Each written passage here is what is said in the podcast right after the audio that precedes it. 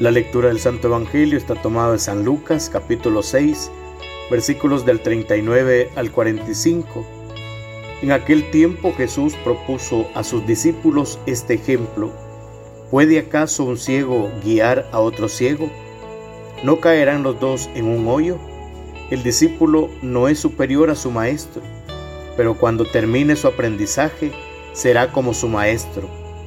¿Por qué ves la paja en el ojo de tu hermano y no ves la viga que llevas en el tuyo? ¿Cómo te atreves a decirle a tu hermano, déjame quitarte la paja que llevas en el ojo, si no adviertes la viga que llevas en el tuyo? Hipócrita, saca primero la viga que llevas en tu ojo y entonces podrás ver para sacar la paja del ojo de tu hermano.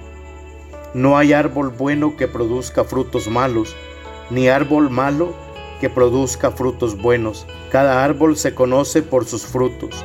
No se recogen los higos de las zarzas, ni se cortan uvas de los espinos. El hombre bueno dice cosas buenas, porque el bien está en su corazón, y el hombre malo dice cosas malas, porque el mal está en su corazón, pues la boca habla de lo que está lleno el corazón. Palabra del Señor, gloria y honor a ti, Señor Jesús.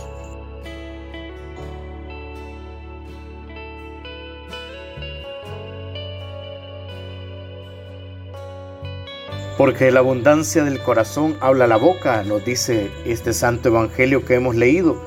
¿Cuánto hay aquí para decir y cuánto hay para pensar y reflexionar, para poder contemplar también y poder meditar en esta frase que viene a ser el cierre de este mensaje de Jesús? Una de las primeras cosas para poder preguntarnos de cara a la palabra de hoy es de qué cosas tengo lleno mi corazón, porque de eso voy a hablar y de eso es lo que voy a poner en obra, ¿verdad?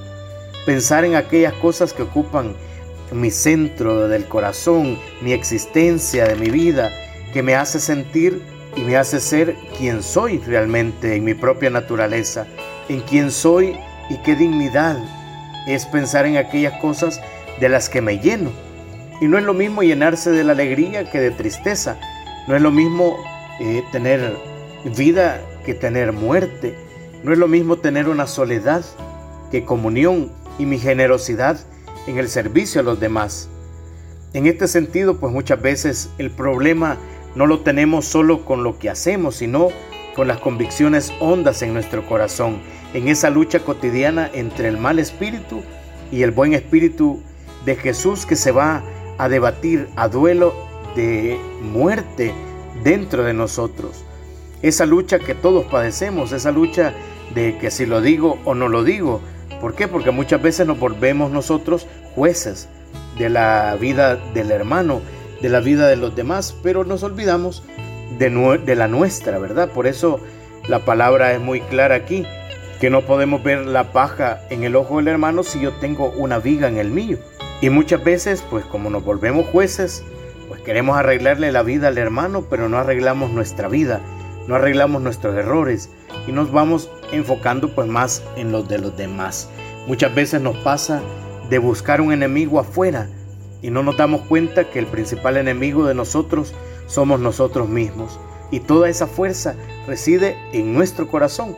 Muchas veces nos hacemos fantasmas a vencer fuera de nosotros, pero cuando nos revisamos, cuando hacemos una mirada hacia adentro de nosotros, nos damos cuenta que es una lucha entre nosotros, entre nuestro ego, que se quiere erigir sobre nosotros. Y ahí viene el, el orgullo, viene la soberbia que nos tira al suelo y que no nos permite ver el Espíritu de Dios y recibir esa gracia del Espíritu del Señor, porque estamos llenos de muchas cosas, menos de esa presencia de Jesús en nosotros.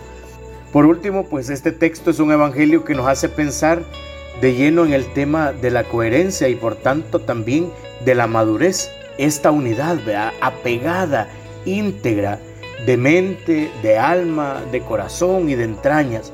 Podemos pensar lo que creemos, decir lo que pensamos, hacer lo que digo. Eso es una persona completa, una persona madura, una persona sencillamente íntegra. Y el corazón pues se vuelve fuente de abundancia, de este lugar existencial será en lo que Él se tejen todas las convicciones que van a conducir nuestra vida y nos van a llevar a jugárnosla por amor. Por eso pidamos ahora que nuestro corazón sea cada vez más semejante al corazón de Jesús. Que así sea. Oremos. Señor, enséñame que no debo juzgar ni criticar, que trate a los demás como tú me tratas, Señor, comprendiendo sus limitaciones, disculpando sus faltas, poniendo atención a sus necesidades sin guardar rencor ni resentimiento con la capacidad de ser misericordioso y bondadoso, siempre y con todos. Amén. En el nombre del Padre, del Hijo y del Espíritu Santo. Amén.